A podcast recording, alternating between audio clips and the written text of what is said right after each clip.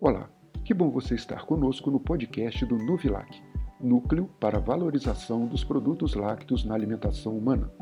Eu sou o professor Paulo Henrique Fonseca da Silva, da Universidade Federal de Juiz de Fora, e juntos com a equipe do Nuvilac vamos conhecer e debater sobre importância nutricional, ciência e tecnologia do leite e seus derivados. Olá, meu nome é Juliana Costa e sou aluna do curso de Nutrição da Universidade Federal de Juiz de Fora e integrante do projeto Nuvilac. Hoje falaremos sobre o consumo de lácteos e seus benefícios para a saúde óssea.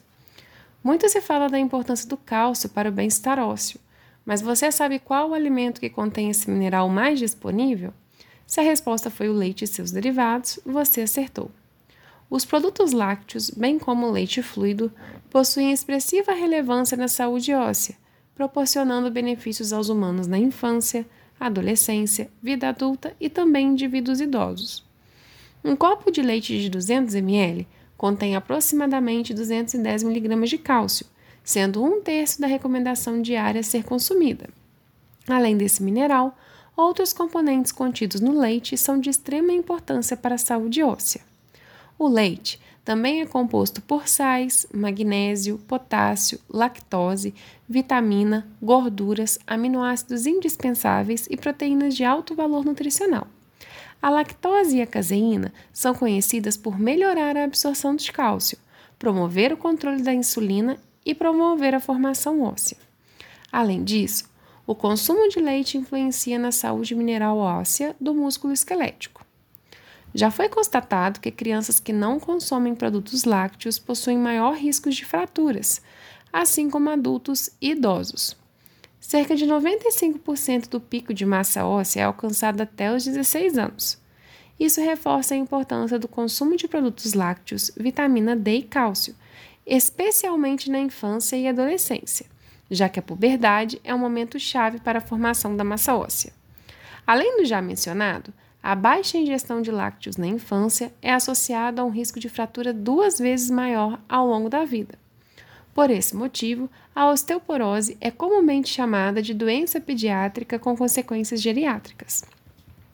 Estudos mostram que o consumo diário de leite está associado com a maior saúde mineral óssea do fêmur total e do colo femoral em homens com idade inferior a 50 anos, e melhor saúde óssea da espinha lombar em homens com idade igual ou superior a 50 anos, se comparado com os que consomem menos de uma vez por semana.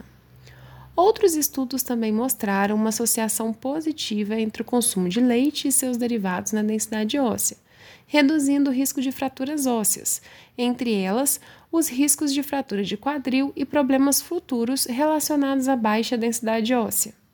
A ingestão de lácteos pode contribuir em outros aspectos importantes à saúde, como no controle da obesidade, diabetes mellitus tipo 2, doenças cardiovasculares e na manutenção de níveis adequados de colesterol. A osteoporose e as fraturas relacionadas à doença são um problema de saúde pública, principalmente em mulheres mais velhas, afetando cerca de 200 milhões de mulheres pelo mundo, e o consumo adequado de lácteos se mostra essencial na prevenção de osteoporose. A microbiota do intestino também é um importante determinante da saúde óssea. Consumidores de lácteos fermentados possuem microbiota intestinal mais saudável.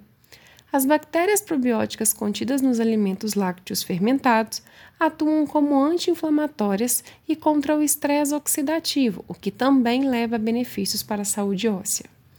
É importante citar que, mesmo em casos de intolerâncias e sensibilidades à lactose, não há necessidade de excluir os lácteos da dieta. Existem diversos alimentos do mercado livres de lactose, sendo a enzima lactase já adicionada, como iogurtes, o próprio leite fluido, leite desnatado, leite condensado, creme de leite, queijos, creme de ricota, requeijão, lácteos fermentados, entre outros. Como é possível constatar, com base científica, existe uma forte relação entre o consumo de lácteos, saúde óssea, microbiota intestinal e densidade de massa óssea, devendo o consumo desses alimentos ser indicado e estimulado. Obrigado por acompanhar o podcast do Nuvilac. Siga-nos no Instagram, Nuvilac. Fique conosco em mais episódios baseados em ciência para uma vida bem nutrida.